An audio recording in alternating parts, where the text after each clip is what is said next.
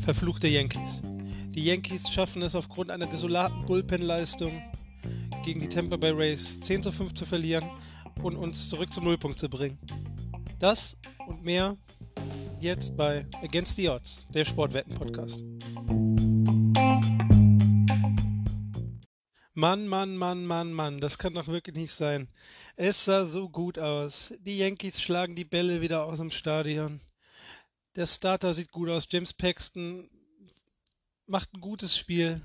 Nichtsdestotrotz, die Yankees verlieren 10 zu 5 und setzen uns zum Nullpunkt zurück.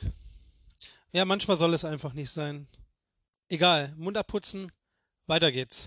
Und das erste Spiel, um unser Wochenende noch zu retten, ist das des amtierenden World Series Champions, den Washington Nationals. Die treffen auf die Miami Marlins. Äh, die Marlins ja das Team mit dem bisher größten Corona-Outbreak äh, in der MLB.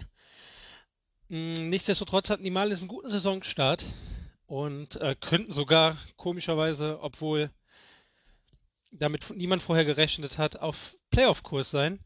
Ähm, aber heute wird den Marlins ein kleiner Dämpfer erteilt werden. Die World Series Champions der Washington Nationals äh, hinken hinterher. Die Nationals äh, nur mit einem Record von 9 und 12 im Vergleich die Miami Marlins, die länger pausieren mussten aufgrund des eben erwähnten Corona-Outbreaks, stehen bei 9 und 9. Die Nationals also in der Division hinter den Marlins.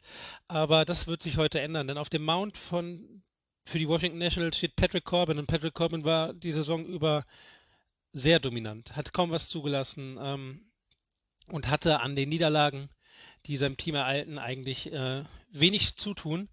Ähm, die letzten Spiele haben die Nationals sich aber anscheinend etwas aufgerappelt. Die Offense kommt ein bisschen mehr zusammen und auf dem Papier ist die Offense um Juan Soto einfach zu stark für die Miami Marlins und deswegen für mich ein ganz klares Ding. Die Nationals gewinnen das erste Spiel äh, Tipico gibt dafür eine 1,40er Quote her und das ist ein solides Fundament, äh, um doch noch erfolgreich ins Wochenende zu starten. Als zweites habe ich das Spiel der Minnesota Twins gegen die Kansas City Royals. Die Royals stehen bei 10 und 15, werden diese Saison nichts mit dem Playoffs zu tun haben, obwohl sie eine stärkere Leistung bisher zeigen in der gekürzten Saison als letztes Jahr. Die Twins und Max Kepler ja, sind on fire, stehen bei 16 und 9. Für mich keine Zweifel daran, dass sie die ihre Division gewinnen. Und äh, als Starting Pitcher setzen die Twins auf Jack Odorizzi. Und Jack Odorizzi ist ein solider Pitcher, hat äh, verschiedene Varianten, äh, die Better, also die Schlagmänner des Gegners alt aussehen zu lassen. Für mich auch ein klares Ding. Und bei einer Quote von 1,65, auch wenn die Twins hier auswärts sind, das muss man mitnehmen.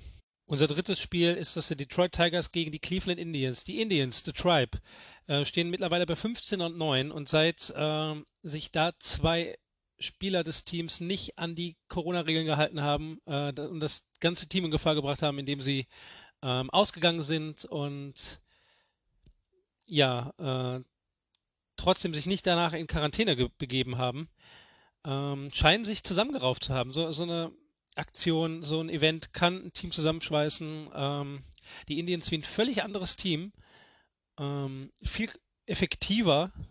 Und ja, die Tigers, äh, ja, man sieht leichte Ansätze. Äh, vor so anderthalb Wochen hatten die einen ganz guten Stretch, haben auch ein paar Spiele gewonnen.